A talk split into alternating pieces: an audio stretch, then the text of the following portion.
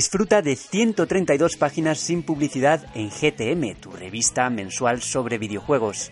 Suscríbete en gamestribune.com desde 2,49 euros. Recordamos que este programa es posible gracias al apoyo de nuestros socios. Hola a todos y bienvenidos una semanita más a GTM Restart, el programa de radio de GTM. Y como no puede ser de otra manera, vengo de nuevo con la mejor compañía. Muy buenas, Juan Tejerina, ¿qué tal estás? Empezamos por aquí. ¿Qué tal estás? De mucho trabajo, ¿no? me, ha sorprendido, digo, me ha, me ha dicho el primero. Pues sí, tío, esta semana eh, muchísimo trabajo, ya sabes que estamos cerrando la revista, o sea que jugar poco y trabajar mucho. Bueno, cuando los oyentes escuchen el programa, la revista ya estará en imprenta, así que... Sí, sí, entramos en, entramos en máquina que ya estás ya estarás con un poquito más de paz, aunque eso es relativo porque toca la siguiente y esto de máquina no para nunca, ¿verdad? No para nunca, de hecho cuando salga este podcast y nos estén escuchando, eh, la revista ya estará en imprenta, pero nosotros ya estaremos con la reunión de la siguiente revista, entonces es, es un no parar. Otro que trabaja a tope es Sergio Carlos González, ¿qué tal? Bien, la verdad, muy buenas a todos. Muchas gracias por, por, invitarme a estar aquí de nuevo. Y la verdad es que sí, bastante, bastante trabajo, ha sido una semana dura, pero, pero bueno, tenemos ahora la recompensa de poder reunirnos aquí a, a, olvidarnos un poquito de todas esas preocupaciones que tenemos por ahí. Y Alejandro Castillo, ¿cómo va la vida? La vida va a regular, ¿qué quiere que te diga? Mucho... ¿No me digas eso? Sí, sí, que pierdo horas de sueño entre análisis en credit y otros quehaceres. Pero bueno, se hace con ilusión, se hace con ganas y al final ese es el combustible que nos motiva a seguir, vaya. Unos chutes de café y listo, de café, ¿eh? no de otras cosas. y de Nesquik antes de dormir también. O cacaolat, que tenemos aquí mucho en la oficina. Sí, sí. El calcio es siempre importante. El, calcio es, es algo que hay que tener en cuenta. Eso es. dormir está sobrevalorado. Dormir es de cobarde. Pues sin más dilación, al micro principal, Borja Ruete, esto es GTM Restart.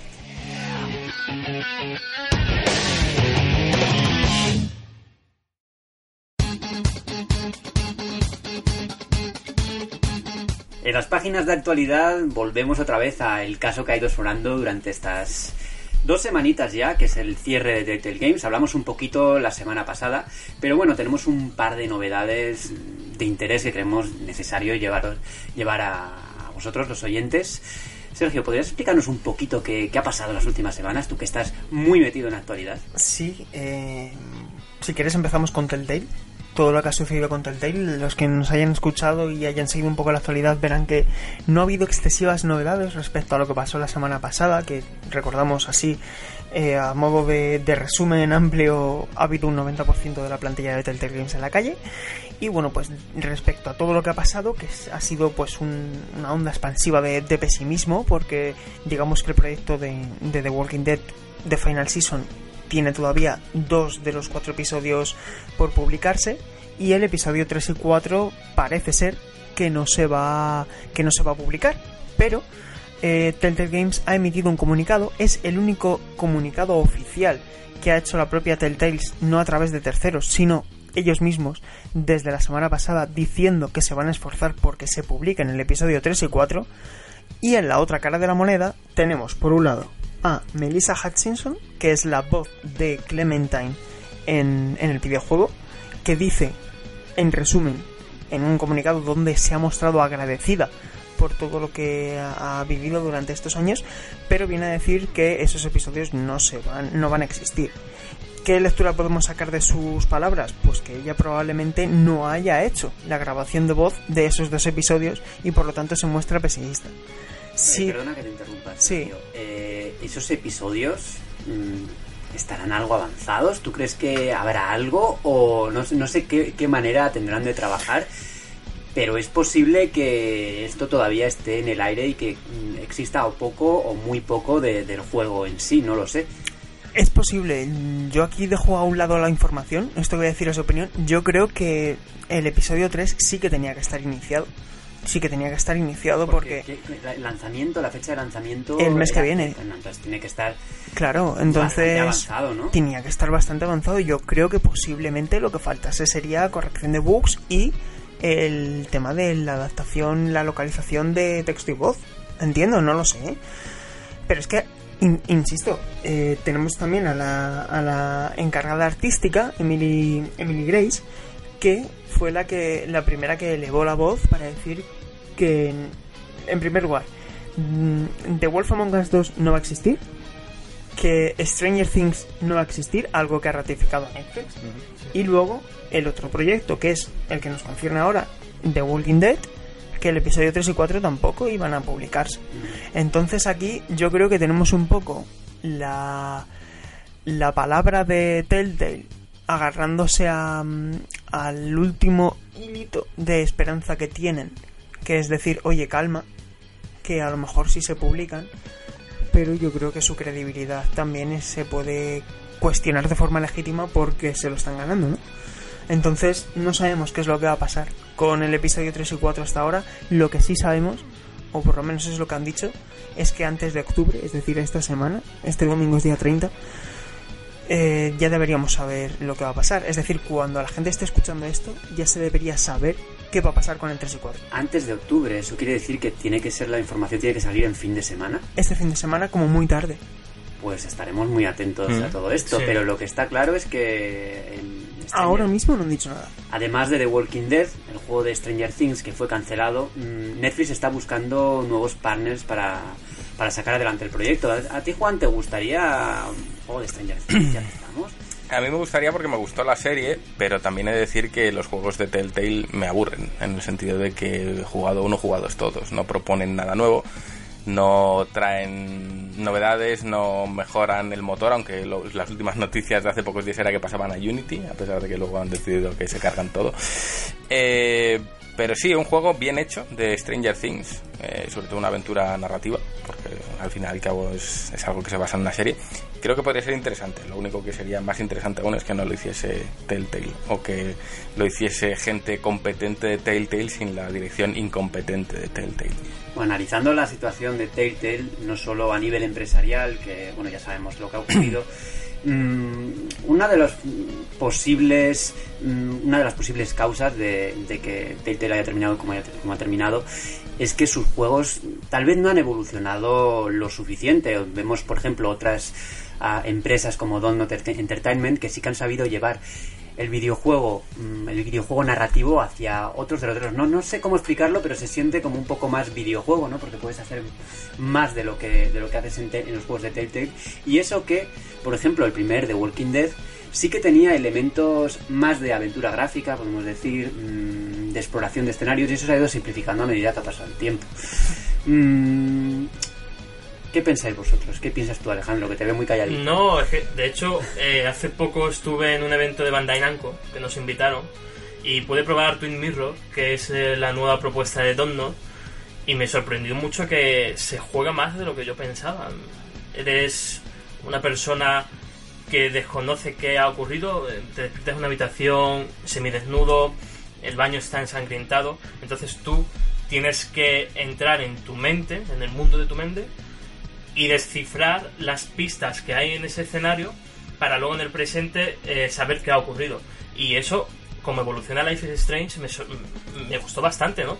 Y me hizo recordar que Telltale, en vez de seguir esa escala lógica de progresión que tú comentabas, al revés, ha ido involucionando hacia una aventura que a los mandos era súper parca. y- y de hecho las decisiones perdían peso y, y- y cada vez estaba todo empaquetado en un único hilo argumental. Y al final Telltale nació como una compañía que le daba muchísima importancia a las decisiones que tú podías seguir eh, hilando tu historia y que sea diferente a Borja, a ti, Juan. Y no sin no, embargo no, no, es una, es una falacia constante. Es un camino predefinido y decidas lo que decidas va a pasar lo mismo. Si decides salvar al personaje A, morirá cinco minutos después por causa B. Sí. Pero al final es, es un juego que te toma por tonto. Y a mí me parece bien que me tomen por tonto, como puede hacer David Cage, porque al final todos te están engañando. Pero no quiero verle las costuras, no quiero verle las costuras a un juego donde se supone que estoy decidiendo, quiero ver que real, o quiero sentir que realmente estoy decidiendo, aunque luego al final las, opciones sean limitadas. Pero con Telltale, desde luego, no, no lo he sentido en ningún momento.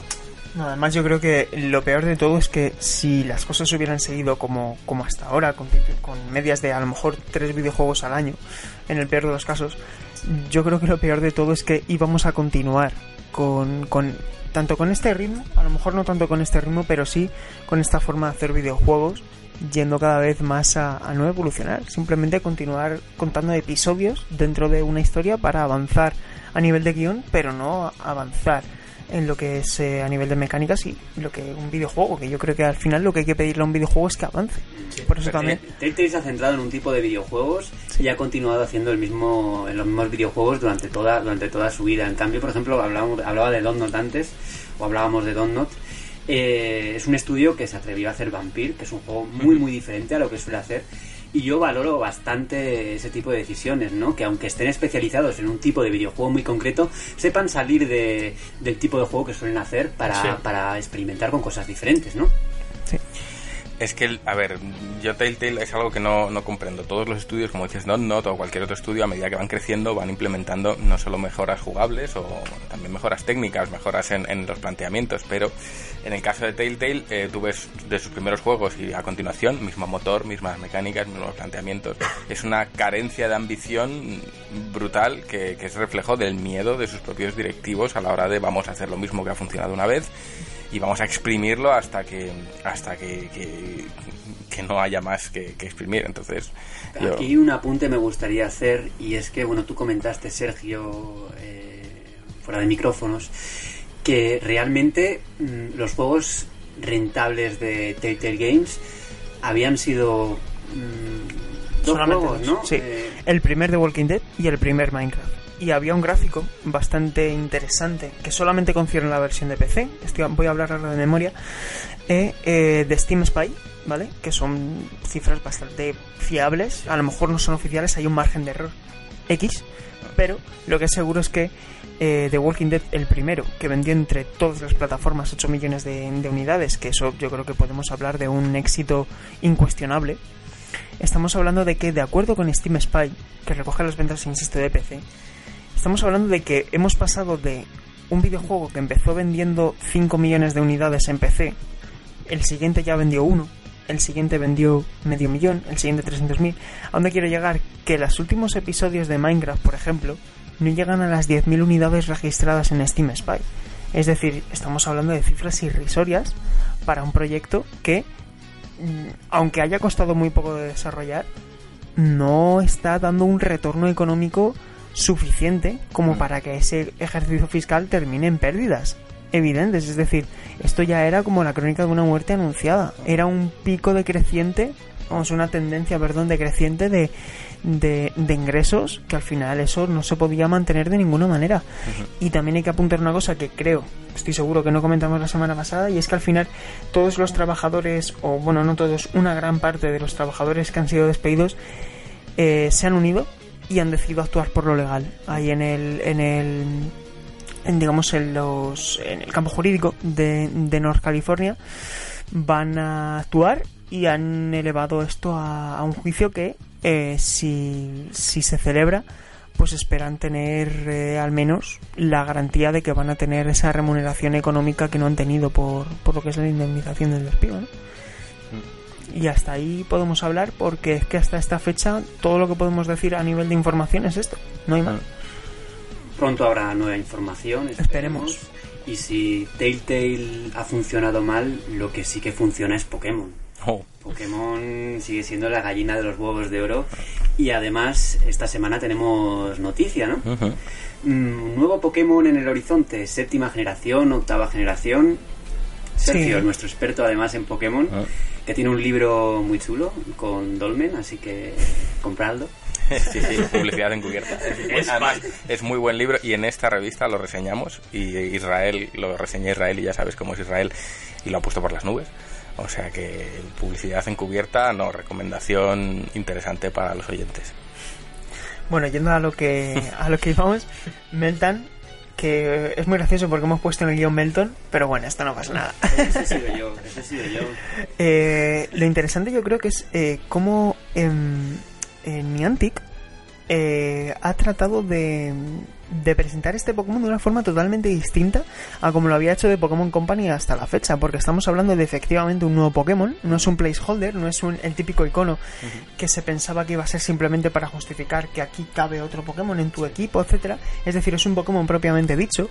Todavía no se ha dado mucha información de él, más allá de que es un Pokémon singular. Es decir, la diferencia entre Pokémon legendario y singular es que los singulares suelen ser más poderosos y se suelen repartir a través de evento. Aquí va a ser a través de un evento porque van a invitarnos de una manera bastante efectiva a conectar Pokémon Let's Go Pikachu y Let's Go Eevee que salen en, en mediados de noviembre en Nintendo Switch y Pokémon Go, que es la aplicación. Entonces tú consigues el Pokémon en Pokémon Go y a través de la conexión que va a haber entre ambos videojuegos, entre la aplicación y el videojuego, llevas ese Pokémon ahí. Lo interesante ha sido que es que no habían avisado nada y ese Pokémon aparece de repente Mm. en forma de Kecleon, luego que si se convertía en Dito, que si tal. Ha habido ahí un montón de situaciones sin explicación que luego finalmente se han confirmado y creo que ha sido muy interesante porque han dejado que sea la propia comunidad la que haga la de onda expansiva, ¿no? Y ha sido muy interesante. ¿Cuál es el problema de todo esto? Que bueno, tampoco hace falta profundizar demasiado, pero ha habido mucha desinformación, porque ha habido mucho oportunismo con este anuncio para decir, sin ningún tipo de confirmación, que este Pokémon es el primero de la octava generación. Entonces no venimos aquí a decir que es un Pokémon de séptima generación, venimos a decir que no es un Pokémon de octava generación. Al menos hasta que Game Freak lo diga. Es decir, eh, en ningún momento se está diciendo que este sea el la primera criatura de la siguiente generación. Y es más, hay indicios muy creíbles y es a lo que nosotros nos agarramos y que invitamos a la gente a que lo crea. Para decir que esta criatura va a ser de la séptima generación y en la octava ya aparecerán otras. Pero el código el asset number es decir todos los Pokémon tienen un número asignado vale como un código de serie. Y en el caso de, de esta criatura es el, eh, el 891 vale y esto a, a priori puede que no signifique nada pero si os decimos que la sexta generación, el, el último fue el 649, el primero de la generación 6, perdón, hablaba de la, de la 5, el último fue el, el 649, en la generación 6, el primero fue el 701, y en la generación 6, el último fue el 774. El primero de la generación 7 fue el 801, es decir, como vemos, la tendencia es que con cada nueva generación se comience por el primero del siguiente de la siguiente centena. Es decir, generación 6, 701, generación 7, 801, por lo tanto, generación 8, la lógica es que el primer Pokémon sea el 901 Ujú. y no el 891, que digamos diría que es el último de la generación 7. Es decir, ¿este Pokémon es de la generación 7? Es probable, pero lo que es seguro es que no es de la generación 8. O al menos hasta que Game Freak diga, este es el primer Pokémon de la siguiente generación. ¿Vale? Es decir, todos esos titulares de primer Pokémon de la octava generación, no, eso no es así todavía. Probablemente no lo sea, pero desde luego, ahora mismo eso no es así. Entonces, lo que es seguro es que al igual que Cera, Ceraora, Ceraora, que es el otro Pokémon que presentaron hace unos meses, que tampoco se había visto inicialmente en Pokémon Ultra Sol y Ultra Luna, que son los juegos de 3DS de séptima generación, los, los las ampliaciones ¿no? de, de Sol y Luna, también introdujeron una nueva criatura, y no es de la octava generación. Al final ha sido de la séptima. Y Pokémon Let's Go, Pikachu y Eevee no son de la octava generación. Son Pokémon de la son juegos, en todo caso, de la séptima. Entonces, un poco de calma. No vayamos todavía a anticiparnos a cosas que posiblemente hasta febrero, marzo o abril no conozcamos con ese Pokémon RPG 2019 que, insisto, yo creo que va a tardar todavía en anunciarse porque si no estaríamos limitando las posibilidades comerciales de Let's Go Pikachu Eevee que aunque hayan decepcionado un poco a priori, van a ser bombazos en venta Eh, y no merece la pena parar los pies a esto todavía, ¿no? Por cierto, ahora que nombras Let's, Let's Go Let's Go Pikachu, me llamó la atención ayer que IGN publicó una noticia en la que comentaban que, bueno, se habían puesto en contacto con Nintendo y Nintendo les había comentado que eh, ibas a poder capturar Pokémon sin necesidad de utilizar los controles por movimiento. Sin embargo, parece que hay cierto truquito porque no sé, el- la consola cuando está en modo portátil no se puede desactivar los controles por movimiento. Mm. Entonces, en el E3 lo que mostraron me pareció un poco bastante chapuza lo que, lo que, lo que se hizo, es poner la consola en la mesa y no la podías mover, o sea, directamente movías con el joystick eh, para, para emular, digamos, el lanzamiento de la Pokéball, Mm. le dabas a para apretar y directamente se cazaba el Pokémon. Hostia. De forma que mm, hasta que no se demuestre lo contrario, no vas a poder jugar mm, en portátil como se hace normalmente, ¿no? Mm, me parece... A mí me, me resulta en la cabeza algo que yo creo que mucha gente también estará pensando. Y es que si tú en Pokémon Go, independientemente del giroscopio, independientemente de todo, lanzas el Pokémon haciendo un pequeño desliz en la pantalla, ¿por qué no hacen un input táctil en el juego en modo portátil? Eso es. y que tú tengas la opción de decir, oye, quiero lanzar la Pokéball con el dedo Claro. para hacer un efectito así como en Pokémon Go que la gente sabe que, que puedes girar Sí. la bola para la Pokéball para que coja cierto efecto y aumente mm, eh, ligeramente la, la probabilidad de éxito de la captura. ¿Por qué no hacen un input táctil o, directamente a, a aceptar que, que puedas lanzar la Pokéball con el gatillo con el A o no lo entiendo. Yo no sé por qué hacen cosas tan tan extrañas Yo es que creo que este Pokémon es un poco una suerte de experimento. Eh, quieren hacer una mezcla de, de Pokémon Go que ha sido un éxito y enlazar a esa base de jugadores que puede que no hayan jugado nunca un Pokémon real con lo más cercano que pueda haber a un Pokémon real y que sirva de puente para ese Pokémon RPG que llegará el año próximo. Entonces están mezclando mecánicas y ocurren cosas tan extrañas como las que comenta Borja, que de repente para hacer una captura tienes que hacer ahí un baile encima de la, de la, de la máquina. Así que yo creo que van por ahí los tiros, hacen cosas extrañas porque están mezclando dos universos que saben que las bases de usuarios son diferentes, porque no sé cuántos millones tenía Pokémon Go, una barbaridad. Ah, Sí, eh, ya eran más de 250 millones. Lo que es seguro es que el otro día salió la noticia de que ya habían alcanzado los 2.000 millones de facturación. Fíjate, Estamos hablando de datos de Sensor Tower y Statista, claro, que son yo creo bastante fiables, 2,5 millones de dólares al día. claro, Es decir, este fin de semana van a facturar 5 millones si las cosas van bien. claro. Entonces, ¿cómo no va a querer Pokémon y de Pokémon Company y Game Freak estar ahí y enlazar su producto? Claro que quieren. Fuentes cercanas a, a nosotros nos dijeron que, que Nintendo se estaba tirando de los pelos por haber... eh, porque Nintendo saca de, de Pokémon Go únicamente un 16%, un 17%, es decir, la mitad de un tercio. ¿vale? Eh, ese, ese tercio se, ese, ese tercio se divide entre Nintendo y, Pokémon y Company. de Pokémon Company, Claro. ¿vale? Porque lo demás era todo de, bueno, hay una pequeña fracción que es la que se llevan Apple y, y- y Google, Ujú. luego Niantic, etcétera, pero digamos que Nintendo se lleva la mitad de un tercio. Y se estaban tirando los pelos Claro. porque en la reunión, imaginaos, estamos aquí todos sentados en la mesa ese día, ¿eh? Pokémon Go tal, y el representante de Nintendo dijo, no, no, tengo la opción de decir el 50%, de decir aquí no solo vamos a llevar la mitad de esto, pero yo confío en que esto no va a triunfar. Pero es extraño. Es- se han hecho un Sapkowski en toda regla. Es- ya Sí, no, sí, yo no confío en esto.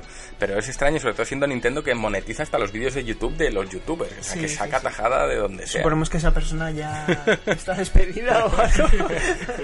Se sigue, se sigue fustigando en casa cada vez que. Si nos escucha, un saludo. Se ha hecho Un abrazo. Rakiri. Sí, sí. Un abrazo a sus familiares. Os voy a preguntar una cosa. ¿Qué tienen en común las Pokéball con el oeste? Que pesa mucho. Que, rue- que esa- ruedan. ¿Sabéis esa bola Sí, sí. que va deslizándose por, por el- las campiñas estas del oeste? El, ¿Campiñas? el arbusto ese. ¿Campiñas qué son? Sí, no sé. No, los desérticos, las zonas los, desérticas. los páramos desérticos. Que sí. las películas del oeste se grababan en España. Sí, sí, sea de paso. En Almería, ¿no? Efectivamente. Y al oeste nos vamos porque vamos a hablar de Red Dead Redemption 2 otra vez. Ujú. Porque tenemos un dato bastante interesante. Y es que eh, la descarga del juego va ocupar 105 gigas en la consola. No es moco de pavo. No, no.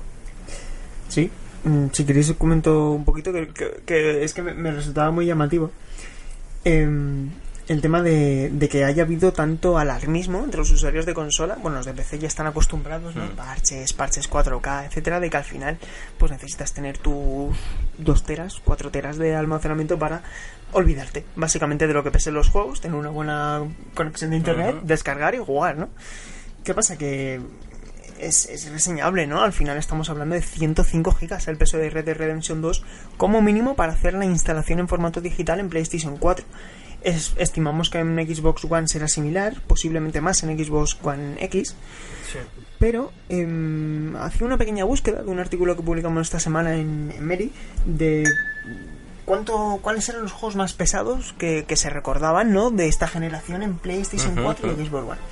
Y nos encontrábamos con casos muy muy notables, ¿no? Muy notables. Por ejemplo, Black Ops 3, que pesó 101 gigas. Dios. Infinite Warfare, que venía con el Modern Warfare de, en la edición especial. Esa edición se iba a los 130 gigas. Qué locura. Cierto. The Elder Scrolls Online 86 gigas y luego también llamaba la atención que las first party suelen optimizar mejor sus juegos. Sí. tenemos casos como Uncharted 4 que es un juego bastante potente a nivel técnico 63 gigas el nuevo God of War 45 gigas y luego si nos vamos al territorio Xbox em, Quantum Break con la actualización 4K y si le añadíamos bueno no sin añadir perdón simplemente el juego 83 gigas y si le añadíamos los contenidos televisivos eran otros 73 gigas Dios. y de esto puedo dar constancia yo mismo porque mm, la gente sabrá o, o- o- o si no lo sabe recordar que el título está ya en Xbox Game Pass desde hace un, un mes y entonces tienes la opción de descargarlo y como es solo digital pues lo ves en pantalla ¿no? Sí, lo que sí. te va a pesar el juego y eran otros 75 gigas para los episodios, televisivos. Halo 5 98 gigas. God of War 4 103 gigas con el 4K y Forza Motorsport 7 95 gigas. En mi consola pesa más. Entonces a mí todo esto me plantea una cosilla que si queréis comentamos brevemente. Mm, el tema de vender la consola como máximo con un giga de almacenamiento no se está quedando ya excesivamente corto Con un tera, ¿no? con un Eh, tera Con un. Se quedó corto a mitad Sí. de generación. Yo, yo me quejé mucho de esto hace ya muchos números de revista. En alguna revista habrá un, un artículo de opinión mía en el que no puede ser que las generaciones vayan avanzando, los juegos cada vez pesan más y el límite que te dan es el mismo. O sea, la Xbox 360 Elite, ¿qué capacidad tenía? ¿500 gigas? 250 La Elite.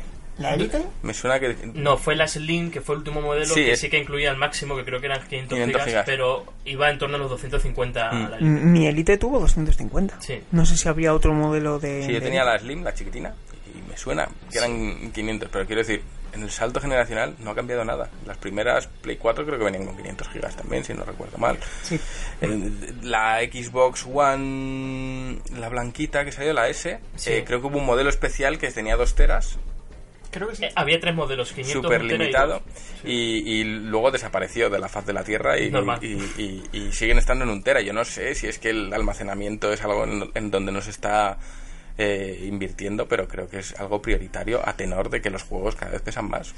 No, y- y- sí, perdona, Sergio, y sobre todo los juegos que tienen naturaleza online, como es el caso de Red Dead Redemption 2, Ujú. que va a venir con Red Dead Redemption Online. Esos 105 gigabytes, en cuanto lleguen nuevas expansiones como GTA Online ha ocurrido, ponle que son 40 gigabytes más fáciles. Claro. O sea, que por ejemplo Gran Turismo Sport empezó con 60 gigabytes y ahora va por 96. Que recientemente lo he instalado y ha sido, tío, Tremendo. no puedo con, con un disco duro de, solamente de un tera. He tenido que eh, adquirir un disco duro externo para poder analizar y jugar Joder. solamente por ocio para poder estar con todo, porque si no, mientras que descargo e instalo, se me va la vida, tío. Sí, no, no, se no puede puede. borrar, no puedes borrar algún, algún juego para... No, Yo, por, por- ejemplo, no he tenido problemas. Yo voy borrando cuando me pasa un juego, lo borro. Es que es y un tedio. Es un Sí. tedio. Eso de andar borrando, instalando, sobre Yo todo si para- quieres que descargar. Yo, por ejemplo, para, para instalar Spider-Man hace poco, Mm. tuve que borrar God of War. Porque dije, no voy a jugar ahora. Se te guarda la partida, etcétera, pero tuve que borrarlo porque no, no tenía espacio. ¿Y tienes un tera o menos? Tengo un tera, tengo un tera. Pero yo que sé, que tampoco estoy acumulando muchas cosas, ¿eh? Simplemente he de reconocer una cosa. Eché, una eché un vistazo a la carpeta de ser y tenía casi 30 gigas de capturas de, de Sí. vídeo de cuando estuve Sí, jugando sí. a Monster Hunter, que Sí. estuve haciendo capturas porque me lo pasaba pipa y decía, ¡buah! Pero pedazo. Y pan, los 15 minutos últimos grabados. Pero, mm, por cierto, respecto a lo que decíamos de Red Dead, el Red Dead Online sale en noviembre. Y Sí. yo no creo que estemos descargando desde el primer día el online. Es decir, posiblemente aquí haya que añadir Sí, bastante sí, más. Seguramente, seguramente. Bastante más. De todas formas, valientes los que se lo descarguen di- directamente en digital, ¿eh? Y Mm. no tengan, no tengan conexión por cable, porque desde luego ya pueden empezar a dejarlo por la noche ahí que vaya descargando tranquilamente. Un poco de paciencia, ¿no? Hay que tener también en estas cosas. La descarga va a Y ya, caballo. y ya si hablamos Sí, sí, de... hemos hablado de totalmente. PlayStation 4 y de, de- de Xbox One, pero Nintendo Switch... 32. Uf, Nintendo Switch. Sí. Yo, yo tengo en mi, en mi consola, me acuerdo que de lanzamiento me compré una de 128 gigas Mm. en un Amazon Prime Day o algo de esto. Aprovechando la oferta me refiero, porque es que al final es que 32 gigas no haces nada. Yo como no tengo y encima tarjeta, nosotros, me refiero a nosotros que trabajamos de prensa, que nos llegan muchísimos Sí, eh, títulos en código digital, al final a nada que tengas que descargar actualizaciones, que es que esa es otra, al final el software, el propio software ya tiene un peso, tiene un peso, entonces eso añadiendo los juegos, etcétera, yo creo que al final hay que dar la opción de la gente, es decir, a lo mejor no sacar el modelo base con tanto almacenamiento porque hay gente que directamente pasan de, de, de eso y posiblemente siempre vaya a haber un amplio porcentaje de mercado que con el modelo mínimo le sobre y le baste Mm. Pero hay que dar la opción hay que dar la opción porque no puedes estar a estas alturas ya de generación borrando constantemente Sí. yo creo ¿eh? Sí, sí, sí, no. De hecho, mucho anuncian nueva potencia, nuevos teraflops, nuevo. ¿Y la memoria qué tal? No, la memoria la misma, un tera. El tera de serie y ya está, ¿no? Yo creo que, que ahí el, el mercado no sé, está por uvas, no sé qué, a qué pretenden, pero para mí es un incordio absoluto. Por eso sigo prefiriendo el, el modelo físico. Primero, porque no tengo que confiar en que un servidor mañana cierre y pierda los juegos. Y segundo, porque me parece más, más ágil, a pesar de que en esta última generación ya se empiezan a instalar los juegos como si fuese un PC y te ocupa prácticamente lo mismo. Pero Claro, bueno. y además hay que tener en cuenta que las, las actualizaciones que se van instalando hacen que el modelo físico ya no sea lo que era antes. Nada. Porque Es una llave ya de que pase lo que tú dices, Claro. tú vas a tener tu, tu juego en físico, pero vas a poder instalar lo que había el día de lanzamiento. Claro. Eso significa que la- todos los parches que se añadan posteriormente ya no van a estar Exacto. disponibles y por lo tanto vas a tener que jugar pues a la versión básica que puede tener muchos errores. A la versión de One. Se ha visto con muchos, muchos, muchos títulos. Sí. Y como estamos hablando de juegos digitales, tenemos que hablar de PlayStation Plus y de eh, Xbox Gold, Live Gold. Sí, ¿se sí, Live? Gold. Sí, Games sí, sí. with Gold. Dorado. Games with Gold. Que bueno, ya tenemos lo- los juegos de octubre y ahora vamos a entrar a valorar si tienen el nivel o no. Pero por ejemplo, en PlayStation 4 mm, tenemos tres jueguitos: Viernes 13, Laser League y. mm, y Rocker Baboon, Birds. sí, Baboon y, también. y Rocker Birds Evolution Sí, que se viene mm, por PlayStation Vita, pero con el tema del crossplay, pues... Claro, claro, claro. Hostia. Y luego de Xbox Games with Gold. A ver si lo digo bien en algún momento. Eh, Alejandro, ¿qué tenemos por ahí? Sí, tenemos Overcooked, eh, la primera entrega, que para los fans de la saga eh, les gusta más la primera entrega que la segunda, porque la segunda, ¿Ah, sí? según parece, simplifica algunos aspectos y hace que, que la experiencia sea más, más ligera. Me sorprendió, sí. Eh, Víctor Brand, que es una suerte de diablo en vista cenital, que bueno, puede sorprender. Y en la parte de Xbox 360, que también recordemos que funciona con el tema de la retrocompatibilidad con Xbox One, tenemos Statman Ignition, un juego de principios de generación de Xbox 360, bastante majo. Era mm, pruebas cortas, como si fueses un, un especialista de cine. eh, Bueno, era resultón. Y la joya de la corona de este mes, que es Hitman Blood Money, la mejor entrega de la saga para muchos. eh, una saga que ahora vive su segunda edad dorada con el nuevo Hitman, un reinicio que ha sorprendido a muchos. que ya es Gold la segunda entrega Eso era es. esta semana ya era Gold que por cierto ha cambiado de manos. De Square Enix ha pasado a Warner. Gracias a Dios que ha encontrado su sitio porque era una pena que se quedara en el limbo.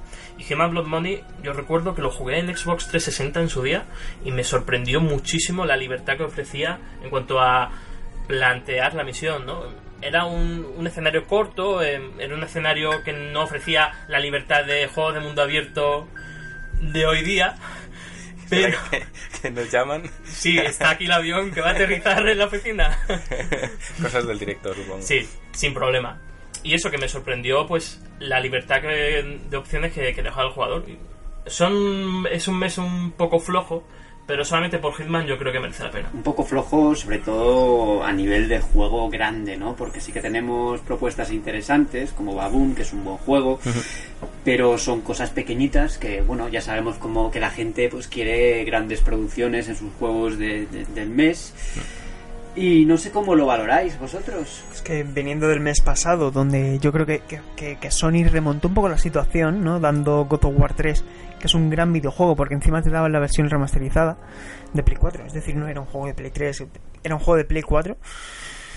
Y Destiny 2, que era una buena forma para el tema de Forsaken y De todas formas, el tema de Destiny 2, un poco así, ¿no? Porque para poder jugar a todo lo que a todo lo que hay por ahí, casi te sale más barato comprarte el pack con todo. Sí, lógicamente, pero al final yo que sé, pues si ya te están regalando con el Plus, te juegas la campaña, ya que tienes el Plus puedes jugar online, te echas unas partidas.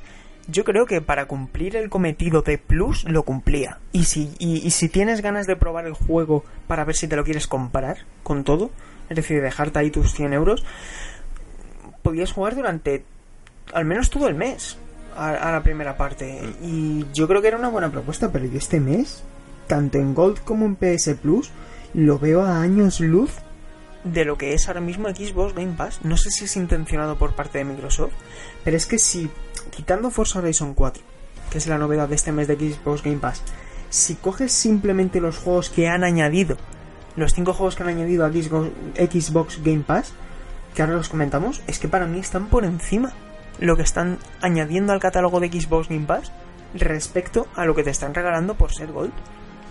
Y lo mismo ocurre con Sony. El catálogo de Xbox, eh, perdón, de PlayStation Now es superior al de PlayStation Plus. Que además ahora PlayStation no permite Descargar. descarga de, de juegos. Eso es. Descarga de juegos de PS4 y... Y dos. Y dos. Claro, la pena está que PS3 no se puede realizar, pero Y lamentablemente el servicio no, no está disponible en España, que es algo que yo creo que Sony debería de debería de pensarlo, ¿no? Porque no sé si será el futuro o el presente casi, pero el videojuego, el servicio a tra- eh, como Netflix, digamos, mm, yo creo que ha llegado, si no para quedarse, sí lo va a hacer en el futuro.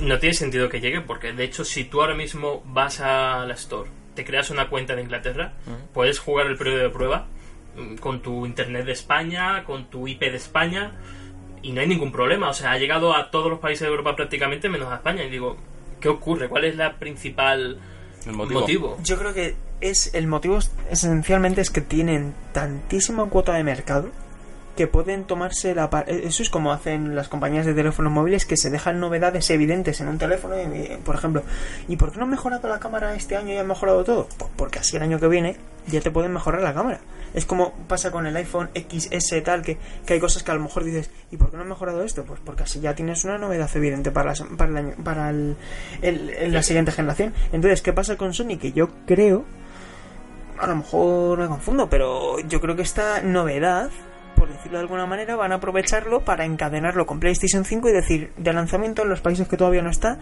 Y recuerda que ahora tendrás este servicio donde puedes descargar tus juegos, tal. Y es como, ¡pum!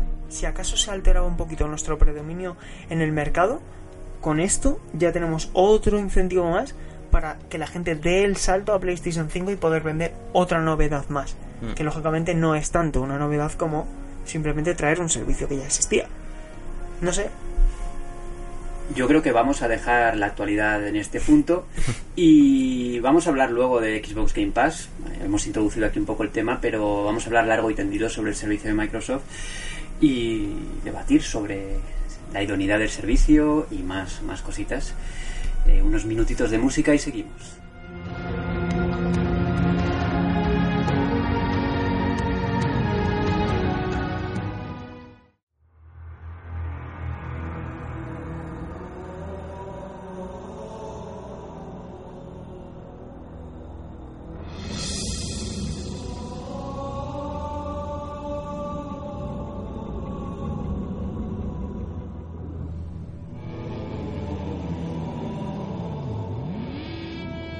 Bueno, llegamos a la zona de debate, la zona caliente, por así decirlo. Uh, No, no. No va a ser para tanto, de verdad. bueno. Xbox Game Pass, hemos adelantado alguna cosita antes. Y vamos a seguir hablando sobre el nuevo, bueno, el nuevo servicio ya no, porque lleva ya su tiempo rodando, pero vamos a comentar un par de cosas. Primero os quiero preguntar qué os parece este tipo de servicio, si os gusta, si no os gusta. Juan Tejerina, venga, Siempre me toca a mí mojarme. Eh, no tengo claro si me gusta o no me gusta. Mm, Quiero decir, eh, yo soy muy tradicional para los juegos, me gusta comprar mi juego y jugarlo. Y mi experiencia con Game Pass, como comentaba en el anterior podcast que me bajé de Game Cry y tal, es que está muy bien, pero me, me da mm, como esa sensación de tengo mucho para jugar, entonces juego poco. O juego 10 minutos a uno y cambio a otro y cambio a otro y cambio a otro. Y al final eh, no te entregas al videojuego, no te prestas a jugarlo en profundidad. No estás diciendo, como me he gastado 60 euros, voy a forzarme un poquito a jugarlo. Es más, en plan, voy pajareando. Como en esa época adolescente donde había muchas ROMs y todos lo hemos hecho y hemos jugado con las ROMs.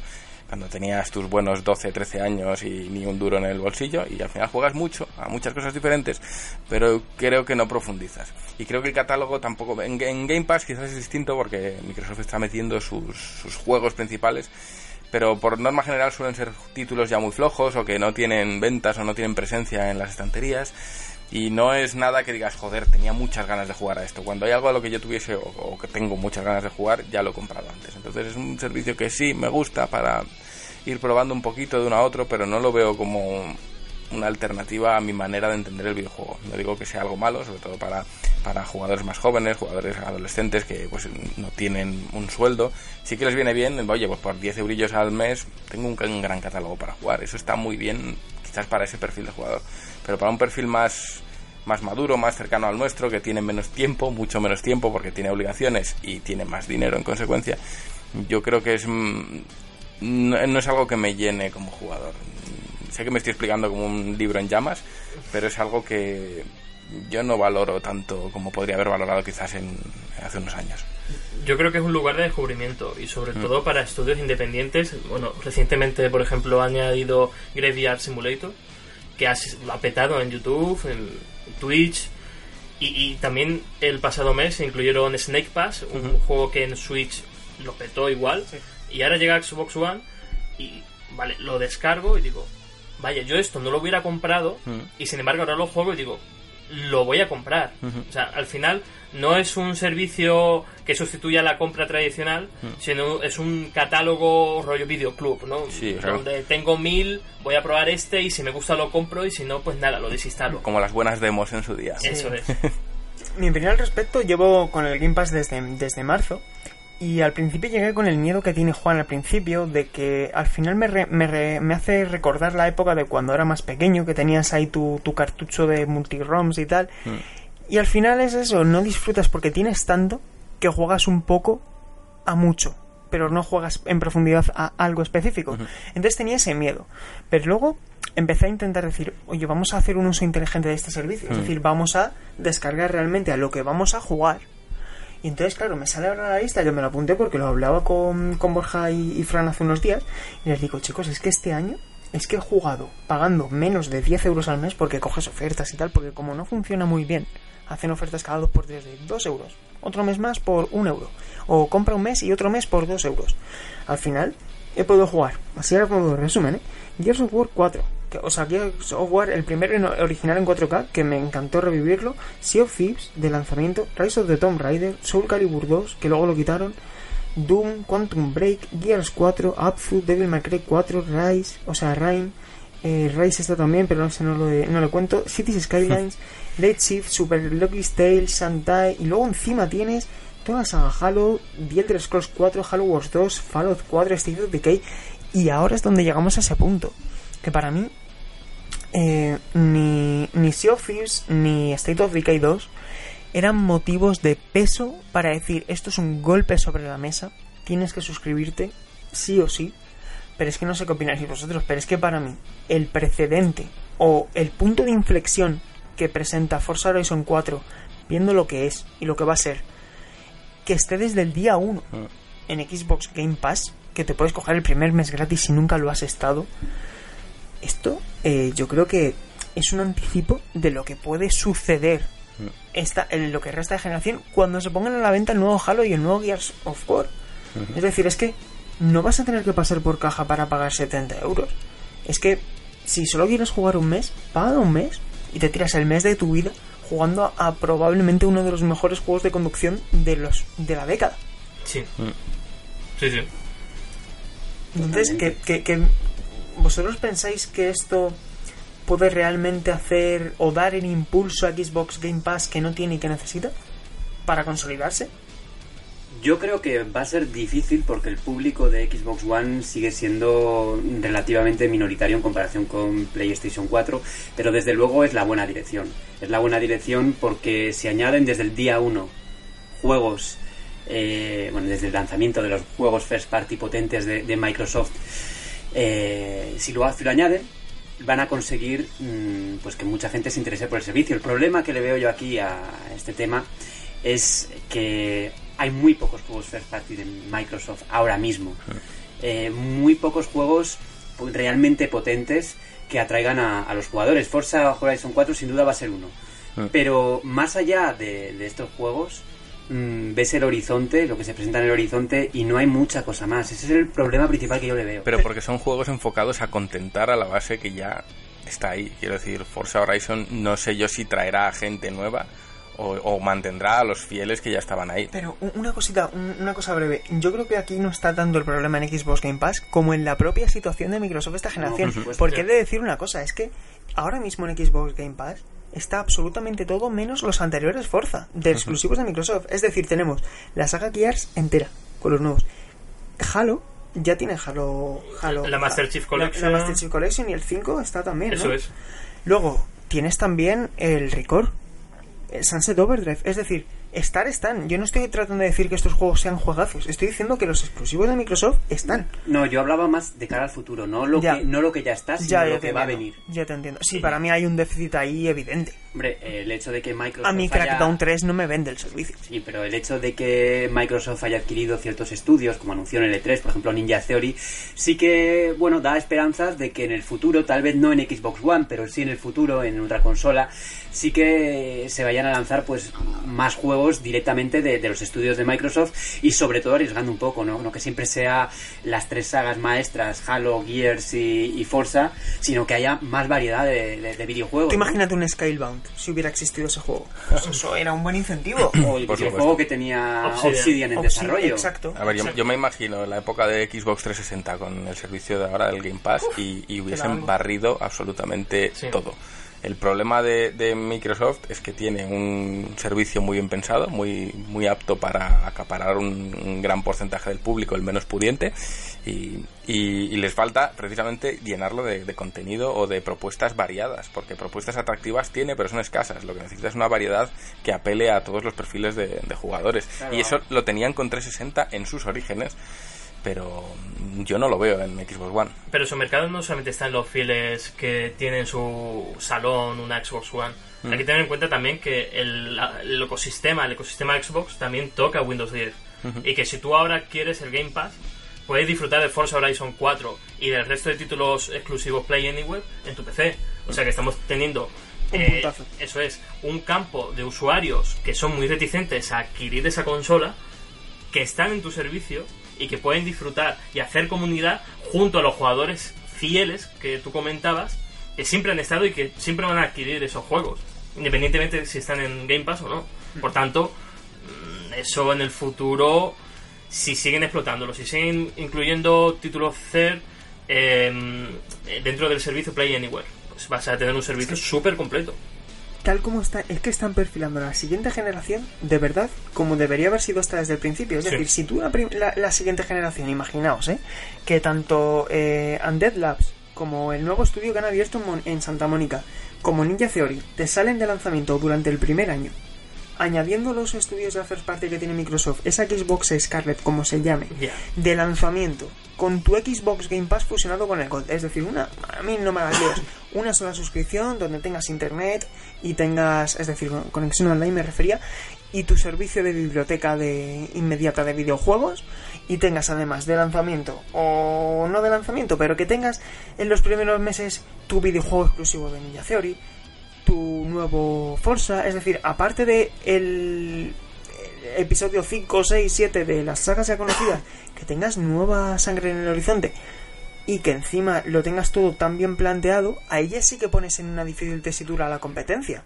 Porque si, si mm, PlayStation sale con, con su nueva consola, eh, tal como está ahora, pues yo ahora sí que me pienso cuál comprarme.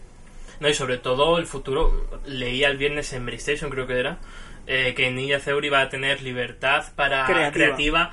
que ellos van, Microsoft le va a poner el dinero, le va a poner el equipo y van a ser ellos los que van a decidir el rumbo que van a tomar como estudio. Y ponían como ejemplo, para demostrar esa confianza, a Mojang, que los creadores de Minecraft siguen siendo de Microsoft y les han dejado trabajar como han querido. ¿Cuál es la diferencia? Que en este caso Minecraft es un juego multiplataforma. Y en este caso yo creo que Microsoft va a agarrar a estudios como Ninja Theory para que su nuevo proyecto solamente salga en su sistema. Yo lo haría.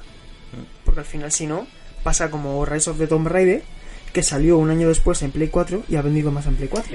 Y- sí, perdona Borja, pero el tema de Moyan es, es importante tratarlo porque, vale, tenemos Minecraft que lo tomó eh, a mitad de- del transcurso del juego, pero es que imagínate dentro de unos años cuando salga la secuela y que solamente se pueda jugar en Windows 10 o en Xbox One. Eso va a ser el verdadero punto de inflexión y el verdadero motivo por el que Microsoft compró la licencia y, la- y el estudio. Ostras, si tú crees que eso llegará a pasar, que limitar un fenómeno irrepetible como es Minecraft a una sola consola, yo no lo haría tampoco. ¿eh? No, yo creo que no. Es que Minecraft es una es una saga multimillonaria y ahí les conviene sacarla de, Es una entidad de, en sí de sus misma. consolas. Pero es que además eh, no estamos hablando de una experiencia de Ninja Theory, pues no va a vender jamás lo que vende un juego como Minecraft, que es un fenómeno. Eso hay, hay que hay que diferenciar ese tipo de juegos. Ahí no, no va a pasar. Lo mismo que lo mismo que en el caso de Halo. Halo no lo van a sacar en PlayStation 5. No lo van a hacer porque es no solo un símbolo de identidad de su, de su empresa, sino también mm, valor añadido, ¿no? Pero es un caso distinto. No, pero no es tan distinto porque, vale, Windows 10 eh, es un ecosistema que, que ya abarca el 70% de los ordenadores de hoy en día.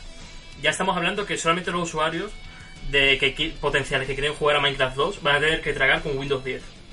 Vale, saca su exclusividad temporal en Xbox One, su añito, añito y medio de que solamente puedes jugar ahí en consola, y luego abarca el resto de plataformas. Vas a tener, seguir teniendo el emplazamiento Windows 10, que es lo que te interesa, y luego a seguir millonadas y millonadas en otras consolas. Y entonces si sacas tus juegos tus juegos más importantes en una consola de la competencia, ¿para qué te vas a comprar una Xbox One? Una Xbox Scarlett o como se llame. Porque al final a Microsoft no le interesa eh, centrarse en la consola, ¿no? Yo creo que al final lo, lo que vende es la marca. Ya sea Scarlett, Scarlett es la opción para la gente que no quiere utilizar un ordenador, que no quiere pasar eh, tiempo con instalaciones o problemas tontos, simplemente enchufar y jugar y que tienes todo accesible desde el minuto uno. Eso yo, creo que, Scarlett. yo creo que aquí hay, una, aquí hay una diferencia, porque todo esto de que, me- que estamos hablando es dentro de un ecosistema Microsoft, dentro de Windows, de Windows 10, dentro de Xbox. Eh, sacarlo en otras plataformas del mercado ya la estrategia no es la misma, es algo diferente. O sea, que aquí lo que vemos es que todo está bajo el paraguas de Microsoft, del sistema Windows 10, que es Xbox One y es Windows 10. No sé, yo ahí veo. mm, no, no estoy tan de acuerdo en ese sentido en el que vayan a salirse de, de, de- de las plataformas que son propias de Microsoft. Sí, De hecho, la prueba es Steam, ¿no? Los juegos de, de Microsoft. Halo no, está, no sale en Steam, porque no es una tienda de Microsoft. yo creo que depende del caso particular de cada juego. ¿eh? Va a depender, mejor dicho, del caso particular de, de cada proyecto. Yo Minecraft 2 no lo limitaría. No, es que no va a ocurrir. Yo creo que No, va a ocurrir. Es que porque sale en son- todas las plataformas claro. y, y es que es un público tan masivo que limitarlo a Xbox One es un error. A estas alturas no, porque el, el- el recorrido de Minecraft es al revés. Entonces empezó siendo algo multiplataforma y no se va a cerrar su, su embudo, no tendría sentido. Puede ocurrir al revés, que algo que empiece siendo de una única plataforma se extienda más, pero algo que ya empieza en todas, no conozco casos o no recuerdo casos de que de repente se haya exclusivizado en una única plataforma, más aún cuando, eh, si hablamos de Microsoft, sería Xbox One sin contar Windows en consola y se reduciría muchísimo sus opciones. Entonces yo creo que no sería una decisión de mercado inteligente más que nada por el beneficio que reporta, que al final es lo que la compañía mira. Luego hay lo que dice Borja, propuestas de calidad, que es lo que te hace pensar en mi plataforma, como ser Halo o pueden ser en su día los Todisei juegos que sabían que no iban a vender como un superventas y que tienen un coste de producción elevado, pero que te dan ese toque de calidad a tu catálogo, que es lo que te hace diferente al resto. Al final es ese el motivo añadido para, para, para fijarte en mi consola, que yo tengo algo que no vas a encontrar en ningún sitio, aunque sé que no va a vender tanto, como puede ser un Nier, un Lost Odyssey, un Blue Dragon, que a pesar de que a mí no me gustó, más o menos era calidad añadida, en fin. Es, es lo de siempre. El modelo de negocio varía dependiendo del título y de la propuesta y de lo que quiera aportar. Si quiere aportar calidad al catálogo o quiere abarcar un gran público y, y sacar dinero. Porque si todo fuese sacar dinero, pues vamos a Pokémon, a Pokémon Go y, y a facturar 5 millones de, en, un fin de semana. Entonces depende mucho de, del producto y del enfoque. Esto que comentabas del fondo de armario me parece muy interesante porque Microsoft ha hecho un poco la inversa, ¿no? Eh, si en la generación pasada había juegos de todo tipo amparados directamente por Microsoft, Mm. como puede ser ese Lost Odyssey del que hablabas, esta generación, por mucho que igual, bueno, se ha pedido por foros, pero bueno, ya sabemos que, Sí. que lo que se pide luego no se traduce en ventas muchas veces, hay muchos, muchos ejemplos de ellos, pero no deja de ser una opción más, ¿no? Por ejemplo, para los que disfrutan de los RPG japoneses, que es un Mm. público que igual, bueno, iba a decir de nicho, pero no lo es exactamente, porque hay juegos de, de rol japonés que venden muchísimo. Sí. De todas formas, Dragon Quest. Dragon Quest, Dragon o, Quest. o Final Fantasy O Final Fantasy. o muchos otros juegos. Persona yo creo que ha vendido bastante bien este. esta Sor- vez. sorprendentemente bien. Sí. O sea, hay juegos que igual el, el que se compra solo Xbox One mm, pues no va a tener tanto a- tanto acceso. Mm. Hablamos de exclusivos, algo más Mm. exclusivo de proyecto propio, ¿no? Si es que esto es muy sencillo. Eh, Microsoft, cuando tuvo la oportunidad de trabajar exclusivamente con Insomniac eh, para hacer Sunset Overdrive, tú imagínate que en vez de hacer el movimiento que hizo Sony tan inteligente de decir Spider-Man, pillamos la licencia de Spider-Man y la aprovechamos para hacer un videojuego exclusivo. Imagínate que eso, que sé que no hubiera sido posible porque es de Sony y tal. Imagínate que Microsoft hubiera agarrado a Insomniac y no lo hubiera dejado salir como, como, dejó- como hizo. Y dice, ala, me vas a hacer tú el Spider-Man y solamente va a salir en mi plataforma. Claro. Aquí, Ha sido un- si me equivoco, pero el tema de las licencias de videojuegos, mm, bueno, sabemos que la licencia de Spider-Man en cine estuvo durante un tiempo en Mm. propiedad de Sony, no Sí. recuerdo si era Sony Pictures o era... Sí, ahora está hasta ¿Una 2021, la tiene Marvel. Marvel. Vale, la licencia la tiene ahora Marvel, ¿no? Pero igual, bueno, ha podido haber ahí cierto acercamiento, ¿no? Como ya tenían la licencia, no sé exactamente qué, qué acuerdo podían tener, pero igual Microsoft no podía adquirir la licencia de No Activision después. Antes, la licencia de los videojuegos estuvo en Activision antes, hasta hace muy poco, que por cierto, todos los juegos de Activision de Spider-Man ya no, ya no se pueden descargar. Ah, ya no se han pueden comprar, no se No, pueden no comprar. existieron. No, no existieron. Yo lo que tengo claro es una cosa, Borja, y es que el dinero lo soluciona todo. Hombre. Sí. Por mucha licencia, por mucha firma, por mucho no sé qué, tú pones la pasta y ahí se terminan los problemas. Microsoft y Sony tienen, ¿no? Y eso Desde tiene. años. Entonces, no sé yo si... No lo sé, no lo sé. Son temas que como no estamos ahí para para saberlo, pues no, no podemos hablar mucho con conocimiento de causa, por así decirlo. Eh, vamos a pasar al siguiente tema de debate, si os parece. Nintendo Switch.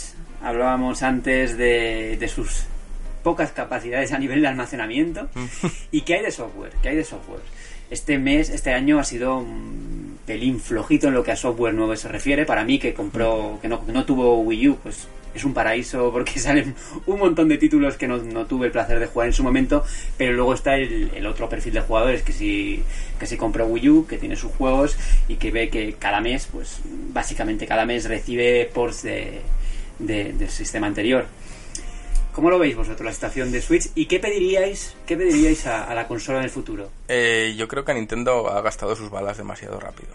Salió con la promesa de un juegazo al mes y la estuvo cumpliendo durante el primer año, si no recuerdo mal. Pero en este año la promesa, bueno, ya sí eso. Eh, han sacado buenos juegos, yo no diría que ha sido un año malo, pero desde luego no ha sido como, o no está siendo como el primer año, donde la traca fuerte venía con Zelda y con Super Mario. Pero mm, sí noto carencias, sí noto que están tirando mucho de repertorio de Wii U. O sea que para quien no tuvo una Wii U, pues es maravilloso. Eh, pero creo que para los que sí tuvimos Wii U y esperamos cosas nuevas o cosas potentes al nivel del primer año, sí que es verdad que, bueno, pues más allá de Octopath, para mí no hay nada que sea especialmente remarcable o que, o que yo ponga en un podio al nivel de, un gran lanzamiento. Y Octopath, recordemos que ni siquiera es de, Nintendo, es de Square Enix. Entonces, bueno, mmm, tienen que ponerse las pilas. Creo que los juegos que venían guardándose de Wii U, que fueron Mario Odyssey y Zelda Breath of the Wild, ya estaban en desarrollo y ya, ya, eh, ya han salido, pero no hay nada potente en el horizonte o nada que ahora mismo mm, a medio plazo mm, pueda ser un motivo de compra, como estábamos hablando. Bueno, es más, pero es que para mí es más, fíjate que no. Ya es más, creo que es, lo tengo tan quemado y lo tengo tan jugado, sé que lo compraré porque soy así. Eh, sé que lo jugaré, pero sé que no lo voy a jugar ni la mitad del tiempo que, por ejemplo, he jugado Splatoon 2 o Splatoon 1. Eh, entonces, bueno, Pokémon sí lo voy a jugar 100 horas fácil, me da igual que sea. Sé que es Pokémon y sé que lo voy a jugar, pero sé reconocer cuando hay un gran título, como puede ser Zelda o como puede ser Mario Odyssey, y sé que este Pokémon en concreto no lo va a ser. Sé que, sé que a los fans más acérrimos nos va a gustar porque somos fans y el criterio se nos nubla en estos casos. Pero sé que no va a ser un juego tan potente como puede ser el que todos esperamos, que es el, que viene el año que viene. Sé que es un aperitivo. Sé que es algo que nos hará soñar con joder lo que podrá hacer el siguiente juego. Pero sé que muchas expectativas o mucho de lo que estamos imaginando no se va a cumplir. Entonces, Nintendo debería apretar mucho más en este sentido porque ha conseguido algo muy loable con su lanzamiento. Pero si sigue eh, aplazando y, y, y, descuidando, al final igual se, se, da un susto. Es que hay que tener en cuenta que en el horizonte eh, tenemos titulazos de la talla Bayonetta 3. Es que eh, 2019 sí. va a ser como fue 2013 en 3DS. Uh -huh. En 2013 en 3DS fue el tercer año de 3DS y recuerdo que ese año salió Fire Emblem Awakening, Luigi's Mansion 2, sí. Pokémon XY, uh -huh. eh, salió el, el Link Between Worlds de Zelda entre muchos otros. Uh -huh. En 2013 fue en 3DS para mí uno de los años que mejor recuerdo de la última década uh -huh. y apunta a ser también igual de potente o equi eh, una equivalencia a lo que fue 2017 en Nintendo Switch. ¿Por qué? Porque vamos a tener en enero el New Super Mario Bros. Deluxe, U, como se quiera llamar, que al final es un plataformero que va a vender mucho.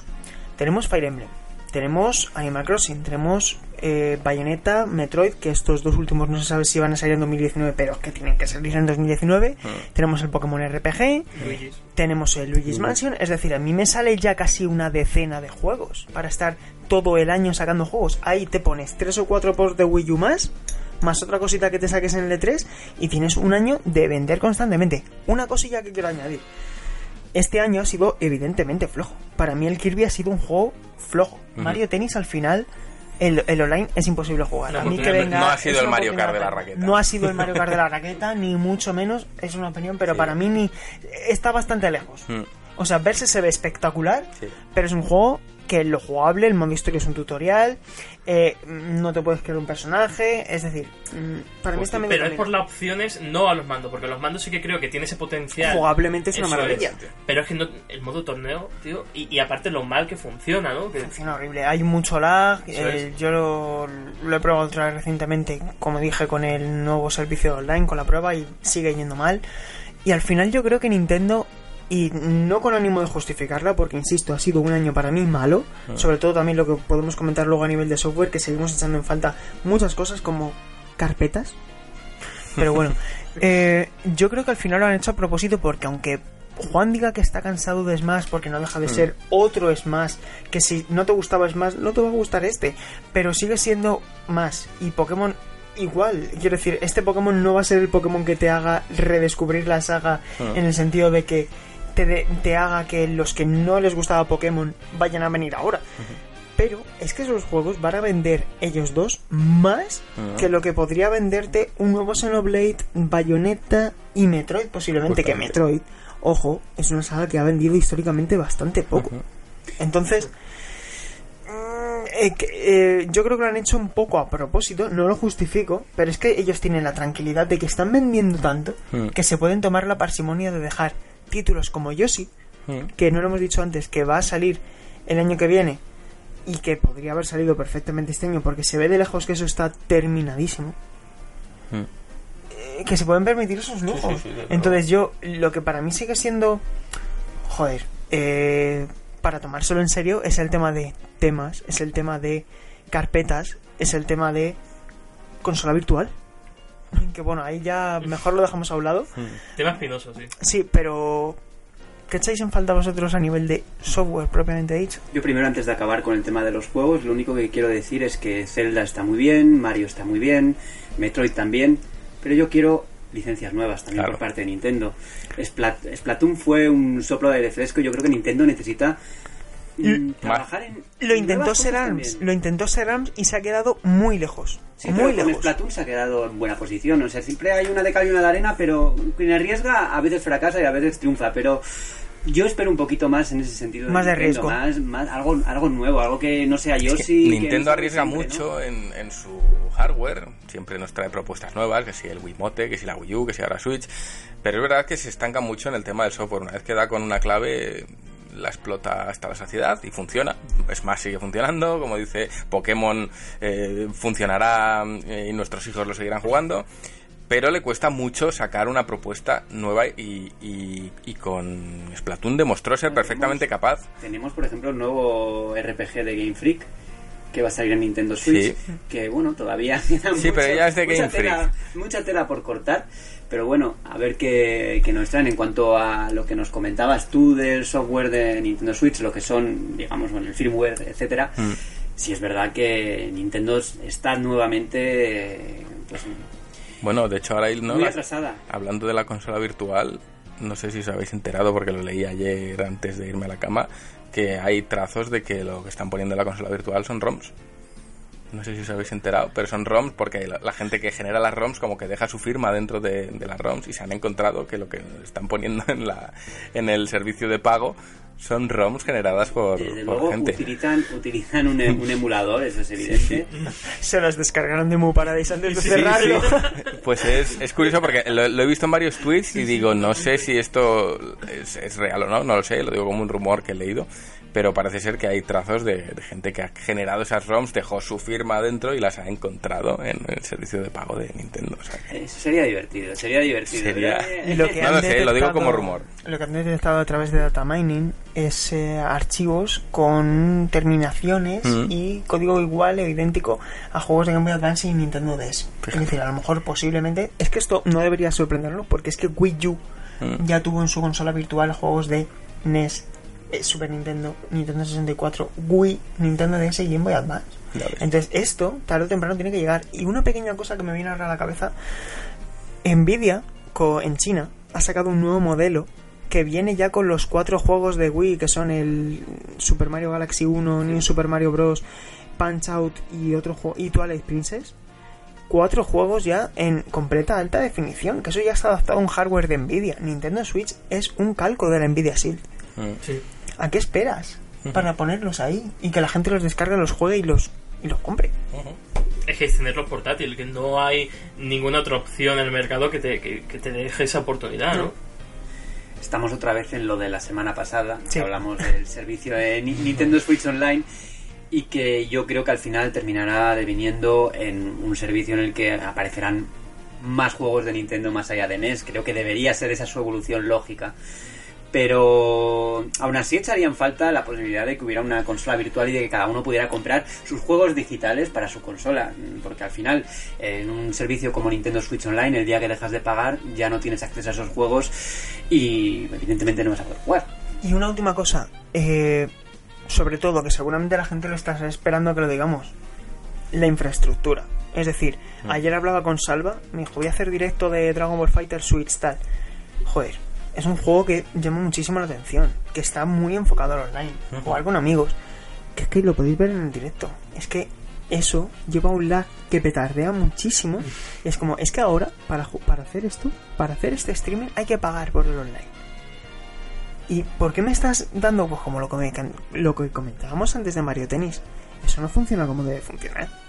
O tienes una conexión por cable mm, muy potente, que por cierto el cable Ethernet lo tienes que comprar aparte, Y te obligas a jugar en sobremesa, porque en modo portátil tienes que jugar sí o sí en wifi.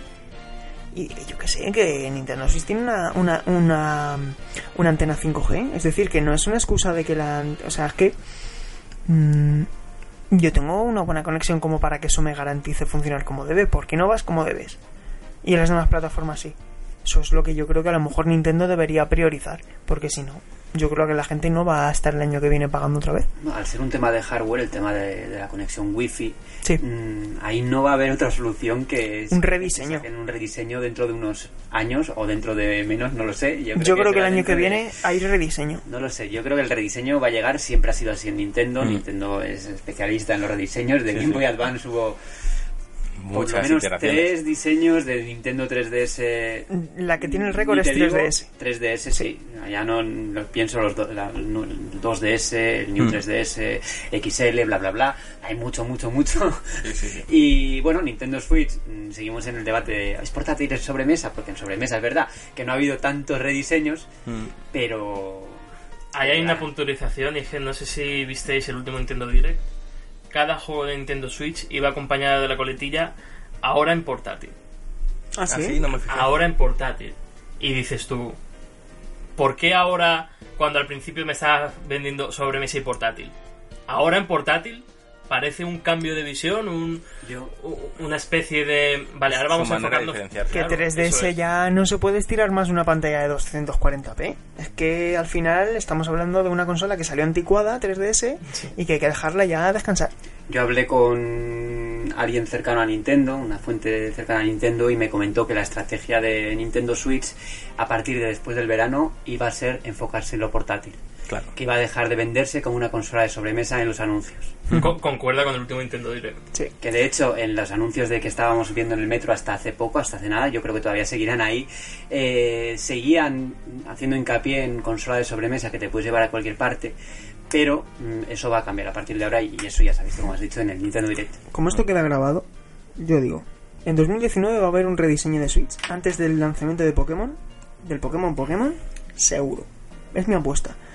Y mi otra apuesta es que si tuviese que decir cómo va a ser ese rediseño, diría que va a ser que, pueden ser incluso dos.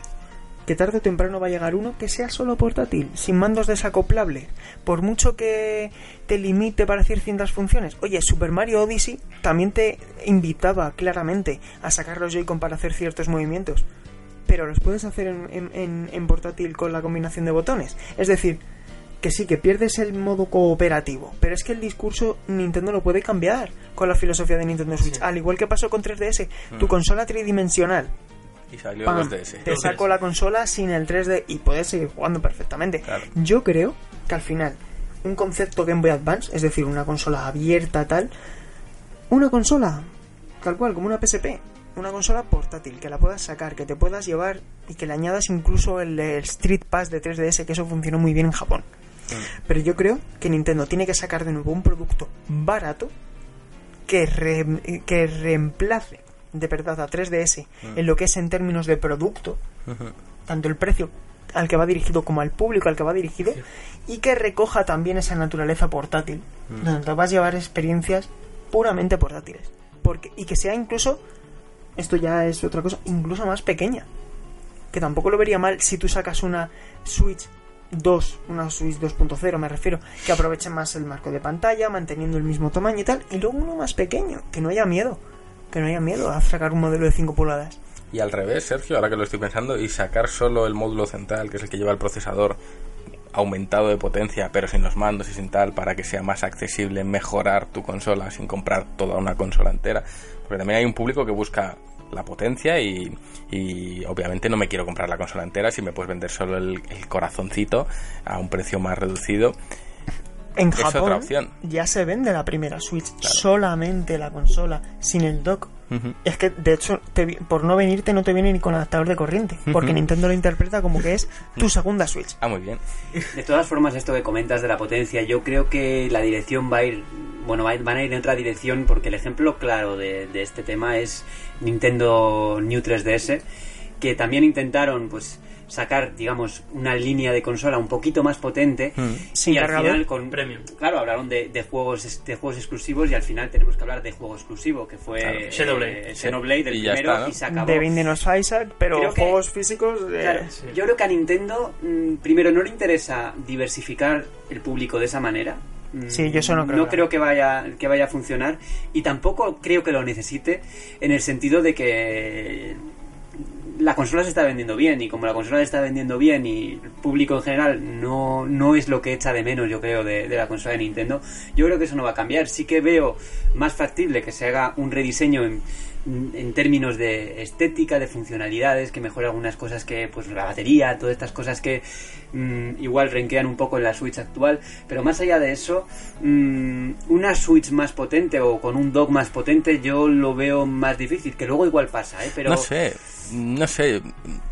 PlayStation 4 estaba vendiendo bien y sacó su versión más potente. Sí, pero es que juegan en una liga un poco... Pues no te creas, porque quizás, quizás Nintendo Switch sí necesita ese extra de potencia para traer más juegos Pero- de third party que no está trayendo. Pero si tienes ese extra de potencia, los que tienen el vers- la, la edición básica, ¿qué pasa con ellos? No, pero yo no Pues creo, mismo no creo que- que sea pues- un para atraer al público directamente, sino para atraer a esos third parties que no te están llevando el juego o para ponerles facilidades a la hora de llevarte ciertos juegos y que luego cuando vean que vende bien, igual rebajarlos un poquito y adaptarlos a la potencia de la pero Switch con ese básica. modelo de, de que hablas, ¿no? Mm, y digamos, por ejemplo, un juego actual, Assassin's Mm. Creed Odyssey.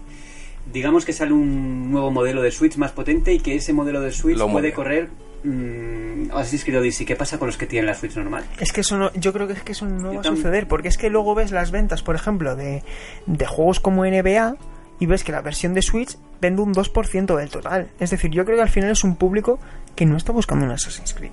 Es que Nintendo yo creo que no, no, no, no necesita eso. O sea, nosotros sí lo queremos, porque sí lo vamos a Mm. jugar. Pero es que nosotros no representamos Al la mayoría del público de Switch. Es que al final, que no se nos olvide que el que compra Switch lo compra por los exclusivos de Mm. Switch. Sí. O sea, yo no me compré. Yo conozco poca gente, o. Bueno, quiero decir, estimo que hay poca gente que se compre una Nintendo Switch Pro para poder jugar al Assassin's Creed.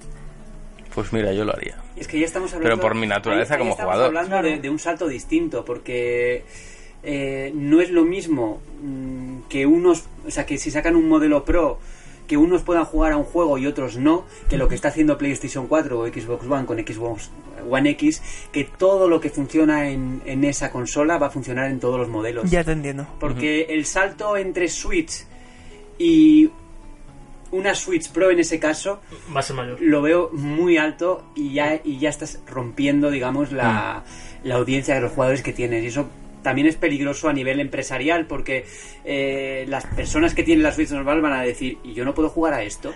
Pero mm, ya lo hizo. Claro, y si lo tiene que volver a hacer, lo hará. Porque estamos hablando de que con Nintendo, ni un Nintendo 3DS ha salido mal. Pero lo hicieron sin saber cómo iba a salir. Es decir, si llega a salir bien, hubiéramos tenido más juegos que aparte de Xenoblade. Ujú.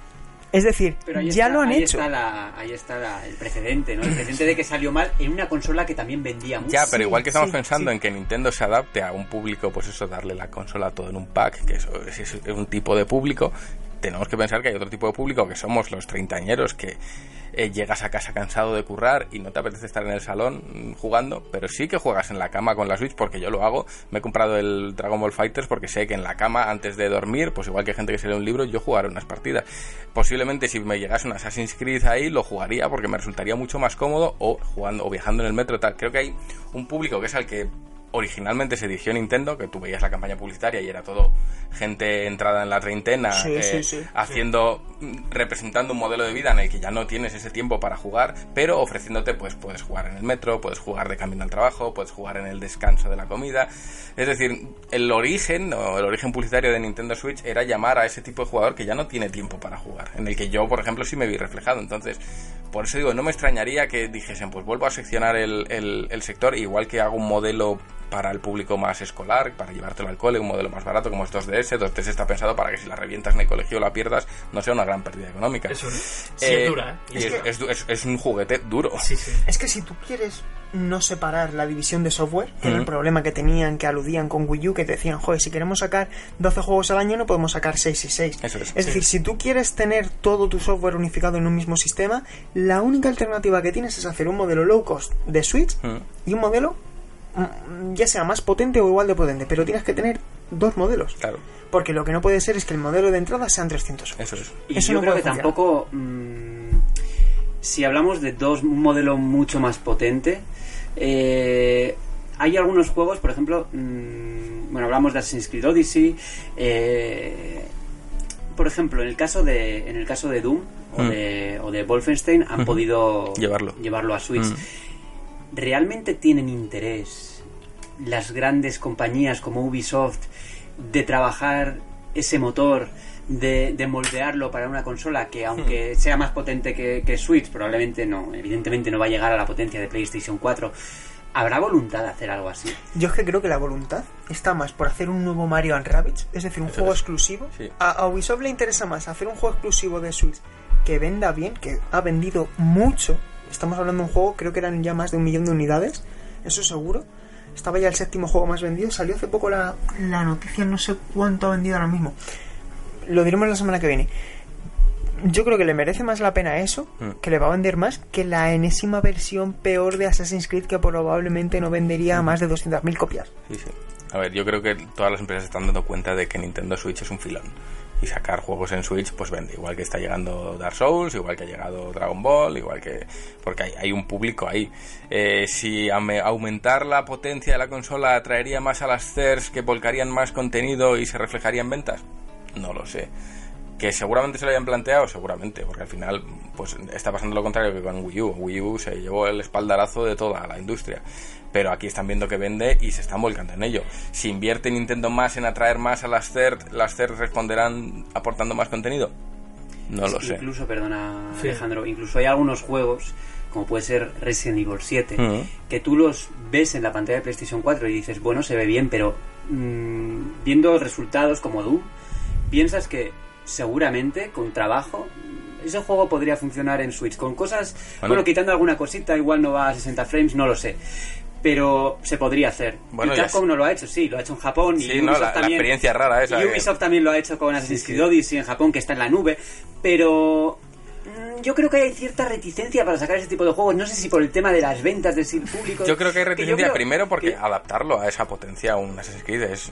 Pero bueno, pero hablamos de Resident Evil 7 que, bueno, que mm, no es mundo abierto. Hmm. eh, a, a- a menos a simple vista parece que no, no, no es imposible. No lo sé, yo no soy ingeniero. Yo creo que ni- eso es un ni- estudio, ni- un estudio de costes ahí. ¿Cuánto me cuesta programador. adaptarlo? ¿Cuánto voy a recuperar? Y como debe de estar ahí en el límite, en el no sé si me vale la pena o no, hacen cosas como lo de, bueno, pues lo juegas en la nube, lo está moviendo otro procesador que no lo está moviendo tu Switch, y tu Switch es una pantalla y un Ha control salido, ha salido Outlast a todo eso. Claro, sí, entonces, es pero- interesante tener un juego de terror en el portátil. Lo que quiere decir es que yo estoy seguro de que la industria está muy pendiente de me merece la pena llevar estos juegos a Switch, va a haber un público que lo quiera o realmente el público solo lo quiere jugar en, en su consola de sobremesa. Entonces, no sé, yo creo que la, la industria está ahí muy pendiente y, y hay indicios de que sí que puede vender porque, coño, hasta Skyrim ha llegado ahí. Entonces, sí, está, está claro que hay un interés por la industria, lo que pasa es que no quieren invertir fuerte en lo que realmente supondría una adaptación porque no es lo mismo adaptar de Play 4 a Xbox, que el coste debe ser ridículo, que posiblemente llevarlo a Switch, que el coste debe ser Sí, pero hablabas de si Ubisoft le merece la pena eh, adaptar el, su motor a Nintendo Switch. Pero es que ya lo ha hecho.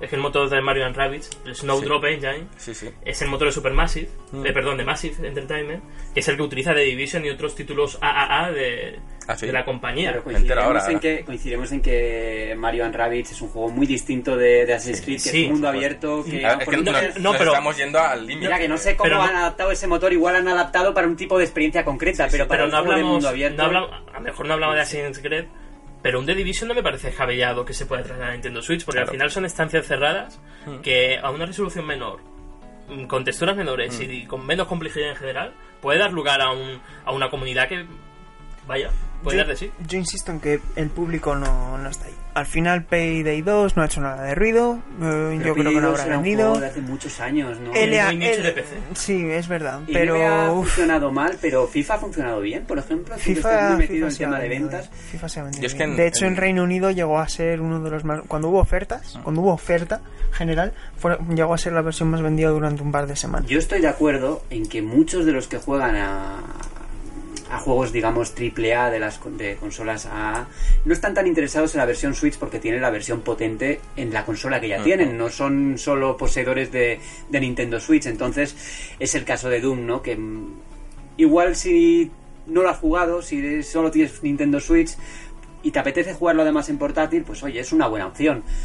Pero si tienes una consola, otra consola y encima mm, está de oferta, que no suele ser, suele ser bastante habitual verlo de oferta en Xbox One y en, y en, y en PlayStation, Pero también Pues creo que ahí, por ahí, ¿no? ahí depende un poco la base de usuarios. Quiero decir, hay juegos que tienen un fuerte componente online, como puede ser Doom o un FIFA o tal, que realmente la gente juega donde juegan tus amigos. Hombre, pero Doom es muy, muy, está muy enfocado a la, a la campaña, ¿no? Sí, No, sí, pero sí, ten en pero cuenta Doom que- está. Pero quiero decir, un FIFA o un juego de deporte tal, que ahí están tus colegas, tú juegas donde están tus colegas. Más que ya en la plataforma de, elección, yo creo que ahí juegas, y hablo en experiencia por mi hermano que, juega en un equipo de eSports y tal, y, juegas donde juegan tus colegas. Entonces yo creo que ahí no está el público a la hora de pensar en un port para llevarte... Sí, pero eso también tiene en cuenta de- del carácter del juego. Por ejemplo, Doom incorpora el modo arcade, que vino por actualización, que le da una vuelta brutal al modo campaña tal y como se concibe en un primer momento. Y se basa simplemente en completar desafíos e incluyendo... eh, completando desafíos, incluyendo... eh, es una especie de contrarreloj donde vas matando enemigos, encadenando puntos, y eso le da un componente portátil muy, muy, muy jugoso. Y hay, por ejemplo, Dunsafe que funciona, y Wolfenstein que tiene algo parecido igual. Claro, pero si hablamos de juegos que solamente son una campaña atada, que puedes encontrar en la competencia a 15-20 euros, que es lo que suele ocurrir con los juegos de Bethesda. Pues bueno, depende mucho de- del juego más que de sacarlo todo por sacarlo. Claro. Además, yo creo que Switch tiene un modelo muy similar a los móviles. Muy, muy similar a los móviles. Entonces, por eso digo que no me extrañaría una futura actualización con más potencia y otra y otra y otra, porque lo vemos en los móviles anualmente. Incluso en Japón, no digo aquí, pero en Japón no me extrañaría una versión de Switch con tarjeta 3G y poder conectar desde la calle. De hecho, creo que Vita salió en una primera instancia con se, 3G. y se la pegó porque no era el momento. Claro, no era el momento. Estamos hablando de 2011. Vi- Vita fue una consola en ciertos aspectos similar a Dreamcast que incorporaba novedades quizás adelantadas a su, a su época, pero no me extrañaría ver una futura Switch con una tarjeta 3G y sé que en Japón funcionaría bien. Aquí no, porque vamos con el tema de los datos, pero en el resto del mundo lo del tema de los datos no suele ser un... un- Es que el rediseño de Vita, quitar la pantalla OLED para incluir una Abaratar. LCD, es que eso... Yo la tengo, yo tengo la Vita con su pantalla OLED y me parece un, Sí, sí, me parece un consolón, a ¿eh? día de hoy Me parece un consolón. Un espectáculo. Me parece Sí, un consolón. Yo, en Vita he descubierto joyas como Persona 4 que no jugué en su día y, y creo que es una consola que me recuerda mucho a Dreamcast porque también le guardo un gran cariño y mm, su, su, su devenir fue muy injusto en cuanto a calidad y en cuanto a lo que ofrecía porque era una, ca- una consola que aportaba calidad. Recordemos que era coetánea de 3DS. Entonces, pero bueno. Bueno, yo creo que hemos llegado ya al Sí, final sí. de este debate y hemos hablado mucho, mucho, mucho de Nintendo, con todos esos juegos, juegazos también retro que tienen ahí en la recámara y qué mejor momento para, para pasar a escuchar lo que nos tiene que decir Javier Bello esta semana.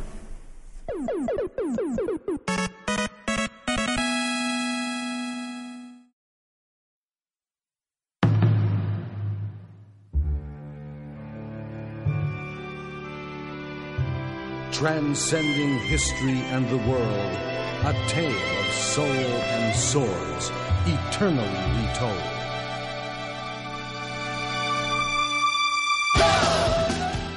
Hola a todos, soy Javier Bello y bienvenidos al apartado retro de GTM Restart. Como bien os habréis podido imaginar, el juego sobre el que voy a hablar tiene mucho que ver con el temazo que está sonando de fondo, y sí, en efecto, se va a tratar de Soul Edge.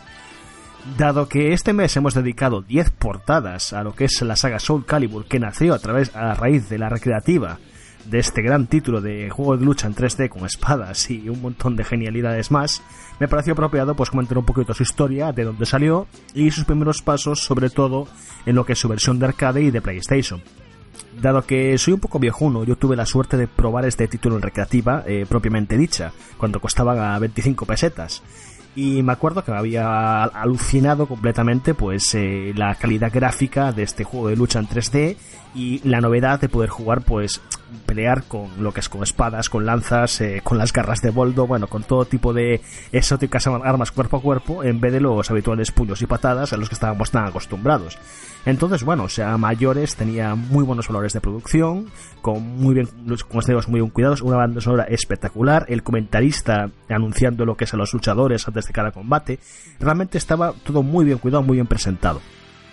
Lo cual lo hace si cabe un poquito más impresionante dado que pertenece a esa primera hornada de juegos de lucha en 3D que inició Virtua Fighter en 1993, le siguió Namco con su clon de Tekken y prácticamente ese mismo año, en 1995, ya lanzó la primera versión de Soul Edge. Como la recreativa tuvo tanto éxito, lanzaría una segunda versión que fue la que básicamente nos llegó a las consolas domésticas y la que hizo tanto furón lo que es la PlayStation de aquella época. De hecho, su espectacular intro venía en el CD de demos que traía la PlayStation originalmente y que para muchos fue una de las principales razones para comprar el juego, entre los que me incluyo, y desde luego suponía un gran reclamo. Pero además de esta notable presentación, también contaba con una suficiente cantidad de bondades como para destacarlo como juego de lucha per se. Mirándolo con un poco de perspectiva, su plantel de personajes podía parecernos un poco pequeño, pero resultaba más que satisfactorio para la época. Soulblade contaba con 10 personajes con suficiente personalidad y estilo para que cada uno de ellos resultara único.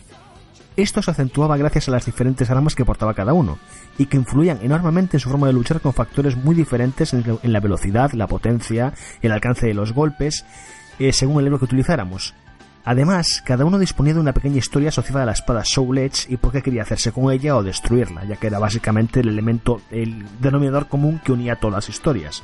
Y estas historias contaban todas con finales alternativos secretos, que fue un añadido que llegó solo para consolas y a los que podíamos acceder si ejecutábamos una serie de acciones o comandos en momentos específicos de la cinemática, que básicamente las bandas eh, cinemáticas se estrechaban un poquito y te daban un margen de acción muy minúsculo para o bien pulsar un botón o llevar a cabo una serie de acciones que te permitirán alterar el destino del héroe. Eh, para, que para que os hagáis una idea, por ejemplo, en el final de Siegfried, eh, normalmente este era poseído por Soul Edge y se transforma en Nightmare, ese personaje que todos conocemos ahora, pero si justo antes de tocar la espada le dábamos al botón de ataque, en el último momento recapacitaba, se echaba atrás y destruía la espada. Por otro lado, después teníamos el final de Mitsurugi, que en el que pues estaba preocupado de que las espadas estuvieran llegando a su fin y de que los, básicamente los samuráis no tuvieran un lugar en el campo de batalla y desafiaba a un soldado con un fusil para demostrar que él podía seguir luchando en la guerra con su espada y para y normalmente perdíamos este duelo acribillados por el soldado pero si cuando justo aparecían las barras se nos ponía básicamente una vista, una vista en primera persona muy primitiva y teníamos un pequeño margen de acción para esquivar el disparo, ir corriendo hasta el enemigo y tumbarlo de un espadazo antes de que el tío recargara y nos, y nos eliminara básicamente. Pero en fin, eh, esto es para que hagáis una idea de que todos los héroes, como he dicho, eh, tenían pues un final alternativo además del estándar y que le daba pues ese toque único a la historia de cada uno de ellos. Pero no fue el único añadido a destacar de la versión de consola, ya que el plato fuerte fue el modo de maestro de la espada.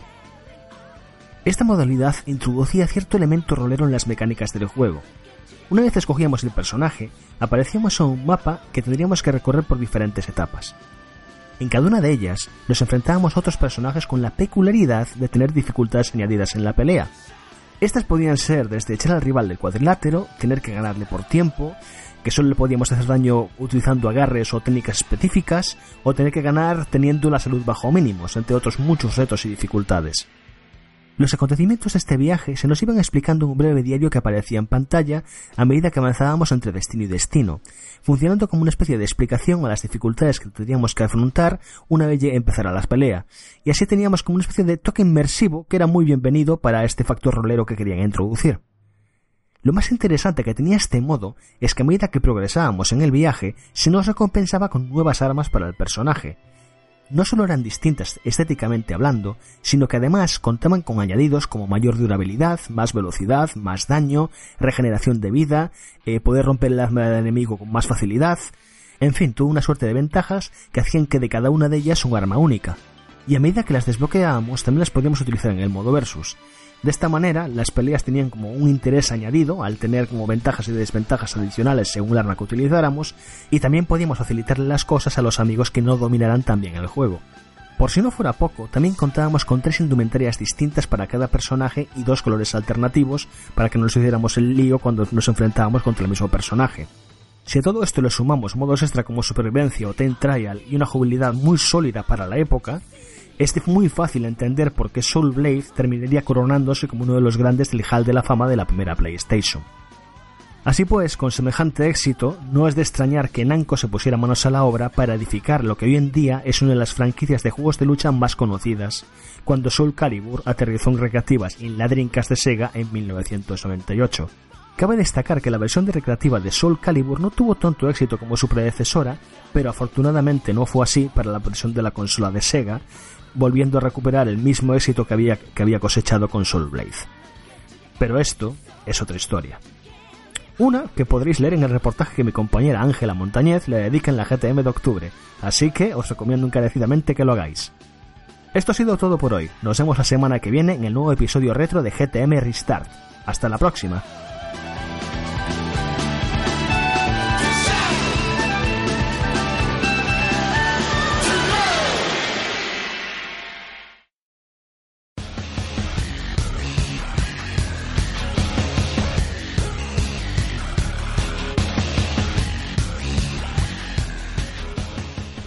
Todas las semanas vamos a repasar un poco los juegos que estamos jugando y yo creo que esta semanita va a ser un poco más corto porque estamos jugando a lo mismo prácticamente, ¿no? Sí, sí, estamos jugando lo mismo y no se puede decir nada, tío. No Venga, decir nada. Alejandro, ¿qué estamos jugando nosotros dos? Sigo con Assassin's Creed Odyssey y tú también, eh, del que no podemos decir nada, pero bueno, las sensaciones en general son positivas. Y por mi parte también eh, se ha desbloqueado ahora FIFA 19, que le estoy dando al modo foot.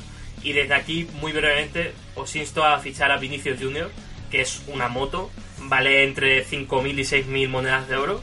Y es una pasada. O sea, Eso es lo que voy a hacer cuando juegue a FIFA alguna vez. Sí, Sí, ficha seguramente, Vinicius, por favor. Seguramente, bueno, pues lo, lo que decía Alejandro, estamos con Assassin's Creed a tope y yo tengo por ahí en la recámara, además de, la- de Uncharted, que lo he dejado parado para el análisis, tengo también Life is Strange 2, que espero jugar el primer capítulo pronto y aunque tendremos el análisis en GTM cuando se termine la temporada, sí que hablaremos del, del juego en, en el podcast en algún momento, del primer capítulo.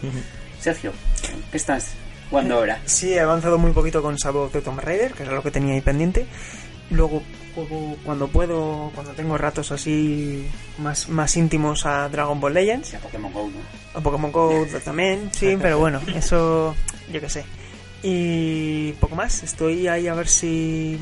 Es que más que a jugar a, estoy esperando a jugar a con Forza Horizon 4 porque en cuanto salga le voy a dar, pues bueno, sacrificaré horas de sueño para poder jugarlo, etcétera, hasta que tenga el siguiente análisis. Y es de verdad lo que estoy esperando, porque ahora cuando la gente esté escuchando el podcast, pues ya quedarán escasas horas para que todos podamos jugar a Forza Horizon 4. Y Juan está jugando a acabar la revista. Exacto, eso es. Yo estoy jugando a esperar a que el señor Alejandro Castillo entregue su análisis Modo- de modo Assassin's difícil, Creed ¿no? en ¿O modo muy... Este mes estamos jugando en modo muy difícil porque hemos... El redactor jefe que le quedan dos textos. Le quedan dos textos al redactor jefe. Entonces, este mes eh, nos la hemos jugado, hemos querido abarcar mucho, yo lo sé. eh, Assassin's Creed Odyssey no estaba contemplado como análisis en un principio y el señor Alejandro Castillo se lanzó a la piscina y dijo que lo hacía. Entonces estamos apurando hasta el último minuto. Yo sé que, mm, sobre todo los socios que estén escuchando esto, sabrán, sabrán lo que implica. Estamos apurando hasta el último minuto. Tenemos a Sergio aquí presente también corrigiendo la, revista. Tenemos a, Marta García Villar también corrigiendo. A Israel Mayen, nuestro editor. Estamos todos ahora mismo a tope. Esta semana ha sido brutalmente loca en términos de revista. Entonces, obviamente, no he podido jugar a, a nada, pero me he divertido igual con, con la maqueta. Y, y nada. ¿Con ironía o sin ironía? No, a mí me gusta mucho, me relaja y me gusta mucho, ya sabes que soy diseñador y me gusta mucho ¿Y maquetar. cuando, y cuando se cierra InDesign con error crítico? Me, me encanta, eso es... Ya sabes, eso, eso mismo me pasó ayer. Ayer estaba es. escribiendo un texto y error crítico del programa. Ah, no, eso fui yo, que te quité la licencia. No, no, no, no, no, lo no hablo de InDesign, hablo de, de otro, de otro programa. Ah, bien, Word. No era Word, era otro, Confía en Microsoft. OpenOffice, que no es de Microsoft. Por eso digo. Se me bloqueó y perdí la mitad del artículo. Y fue Oh. como, ¡oh, qué bien! Sí, sí, pues, Estupendo. pues así estamos nosotros ahora con la revista. Estamos cerrándola. Mañana ya, bueno, mañana, o sea, ayer para los oyentes, ayer domingo habremos cerrado la revista, la habremos mandado a imprenta con todo el cariño del mundo. Y para que estéis al tanto, es el mismo viernes de esta semana, eh, se realizarán los envíos. Cualquier socio que quiera pasarse por aquí el, el viernes puede pasarse a recoger sus revistas sin ningún problema, os esperamos a todos. Y poco más, chicos, sabéis perfectamente lo que es este cierre, sabéis el trabajo que implica y, Y como y- tenemos además que cerrar, es ya hora eso de, es, de cerrar eso es. De podcast hecho, en cuanto cerremos este podcast a micro cerrado, empezaremos a, a trabajar en, en el cierre de la revista. O sea que esto es no parar. Y aprovecho para despedirme de ti hasta la semana que viene. Hasta la semana que viene en micrófono y hasta dentro de cinco minutos en cuanto cerremos esto porque hay que trabajar. Sergio, pues nos vemos la semana que viene. Muchas gracias por venir, como siempre. Y encantado de que estés aquí. Un placer para mí también, de verdad, esperamos que pues, haber mejorado, que la gente nos dé feedback, que nos diga cómo qué ve para mejorar y tal, que al final esto lo hacemos por, por ellos. Y nada, de verdad, fue un placer. Nos vemos la semana que viene, aquí, sin faltar. Alejandro, Bueno, pues la verdad es que encantado, como decía Sergio, comentad, pues, ya sea a través de redes o a través del canal de Discord que tenemos entre los socios. Comentar siempre es sano, siempre eh, se puede mejorar algo, siempre podemos cambiar algo, así que os insto a que lo hagáis. Y nada, un placer estar aquí con vosotros y, hasta la siguiente semana. recordad antes de cerrar que podéis suscribiros a la revista en gamestribune.com. Hasta aquí llega el podcast. Hasta la próxima. Chao, chao.